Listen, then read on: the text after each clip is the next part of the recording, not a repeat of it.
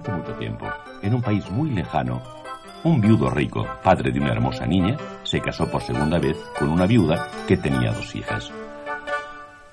Cuando el señor murió, la madrastra empezó a maltratar a la niña, a quien llamaban Cenicienta. Los únicos amiguitos que tenía eran los animalitos de la casa, que iban por la mañana a despertarla con su canto. Cierto día, la madrastra recibió una carta del Palacio Real y Cenicienta, que estaba cerca, le oyó dar la noticia a sus hijas. Es una invitación del palacio. Se va a celebrar un baile y el príncipe elegirá a su prometida entre las muchachas casaderas que acudan. ¿Muchachas casaderas? Lo que somos nosotras. Claro que sí, yo soy muy casadera. ¿Puedo ir yo también?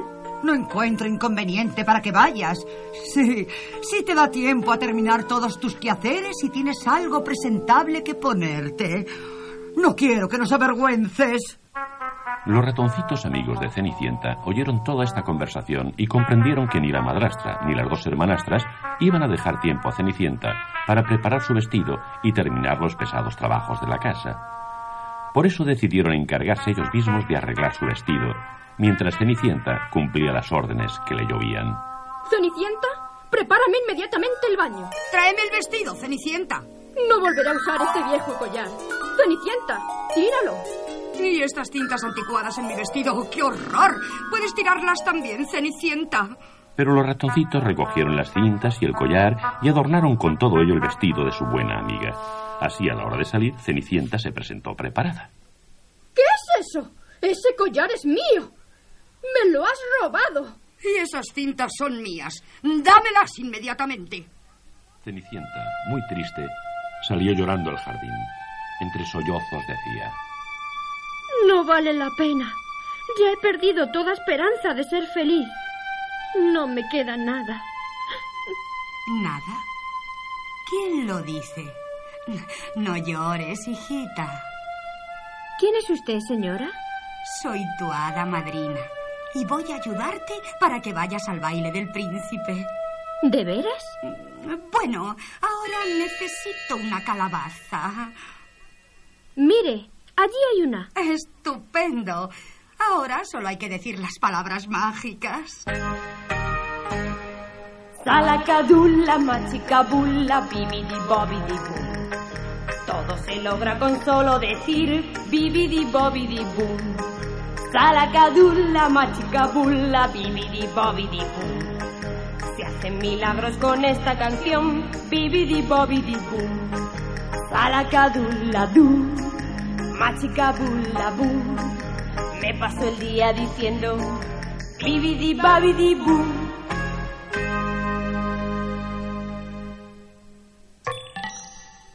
Pero la calabaza se transforma en una... Sí, Cenicienta. Ahora es una carroza. Último modelo, naturalmente. Pero esto es maravilloso.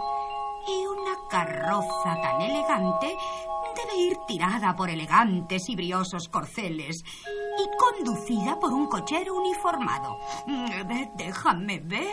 Exacto.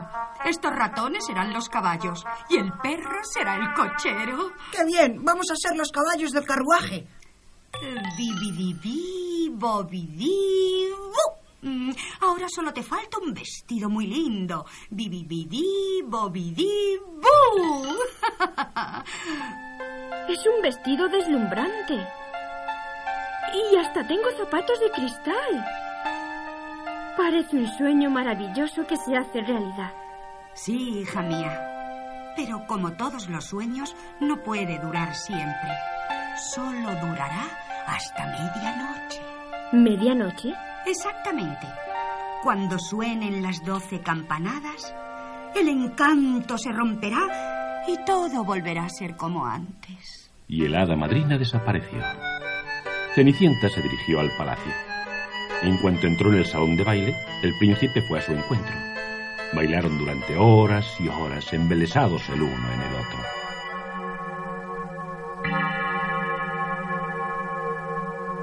Medianoche. Tengo que irme. Espera, solo un momento. Adiós. Por favor, vuelve. Olvídame. Esto apenas fue un sueño. Espera, se te ha caído un zapato. Pero Cenicienta solo se detuvo para entrar en la carroza y en cuanto lo hizo, ordenó al cochero que partiese deprisa. Al dar la última de las doce campanadas, la carroza volvió a ser una calabaza y todo lo demás volvió a ser como era. El hechizo se había roto. Pero a la mañana siguiente hubo una sorpresa en todo el reino cuando se anunció que el príncipe se casaría con la doncella que pudiera calzarse el zapatito de cristal. Cenicienta escuchó la noticia al entrar en la habitación de la madrastra y de sus hermanastras para llevarles la bandeja con el desayuno. Es exactamente lo que os digo. Si una de vosotras consigue calzarse el zapato de cristal, será la novia del príncipe. ¿Qué? ¿Novia del príncipe? Cenicienta, ¿qué ha sido eso? ¿Es que no ves lo que haces? ¿Cómo has dejado caer esa bandeja? Limpia ya el suelo.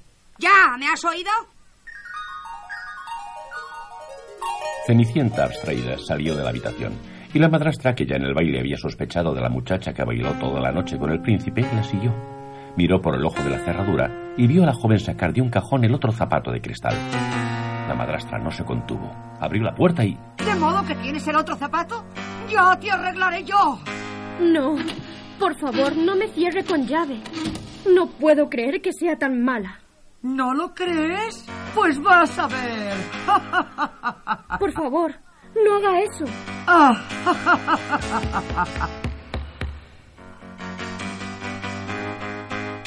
Ten calma, Cenicienta. Nosotros te libertaremos. Mientras tanto, el gran duque había llegado y estaba intentando calzar el zapato de cristal en el pie de Grisela, una de las hermanastras. Mira, me vale. Ni hablar de eso. Solo le entra el dedo gordo. Pero casi, casi. Ahora la otra joven, por favor. Oh, estoy segura de que es el mío. Vamos a verlo. Ay, Queda un poco apretado, pero es natural. Tal vez hayan cogido un poco. Es lo que me pasa siempre con mis zapatos de cristal. Es imposible, no le entra. Menos mal que no se ha roto. ¿Solo hay estas dos jóvenes en la casa? Solamente, excelencia. Pero los ratoncitos Jack y Gus habían conseguido llevar la llave hasta el cuarto de Cenicienta. Cuando estaba a punto de llegar el gato, Lucifer los atrapó. Cenicienta lo vio todo por la cerradura y quedó espantada. Mis buenos amigos pajaritos, hacedme un favor. Llamar a Bruno. Decirle que necesito su ayuda. Que venga a salvar a los ratones de las garras de Lucifer. ¡Eh, Gus! Lucifer se ha ido en cuanto yo ladrara a Bruno. Ahora corre, trae las llaves. Vamos a salvar a Cenicienta. Y en el momento en el que el gran duque se despedía, Cenicienta apareció en el salón y preguntó: ¿Puedo yo también probarme el zapato? ¿Quién es esta joven? No le haga caso, excelencia. Es nuestra criada. Y está medio loca. Pero yo he recibido órdenes de probar el zapato a todas las doncellas del reino. Oh, por favor, pruébese el zapatito de cristal. Cuidado, Gran Duque. Le van a poner la zancadilla. ¿Eh? Oh, ¡ay! ¡ay! Disculpe, excelencia, fue sin querer. Oh, ¿Y ahora? Oh, se ha roto el zapatito de cristal. Pobre príncipe. Tal vez este sirva, excelencia. Es el zapato parejo. Oh, qué maravilla. Póngaselo inmediatamente. ¡Le queda bien! ¡Viva! La boda con el príncipe será mañana en palacio. Y así fue. La boda más hermosa que en el reino jamás se viera y también la más feliz.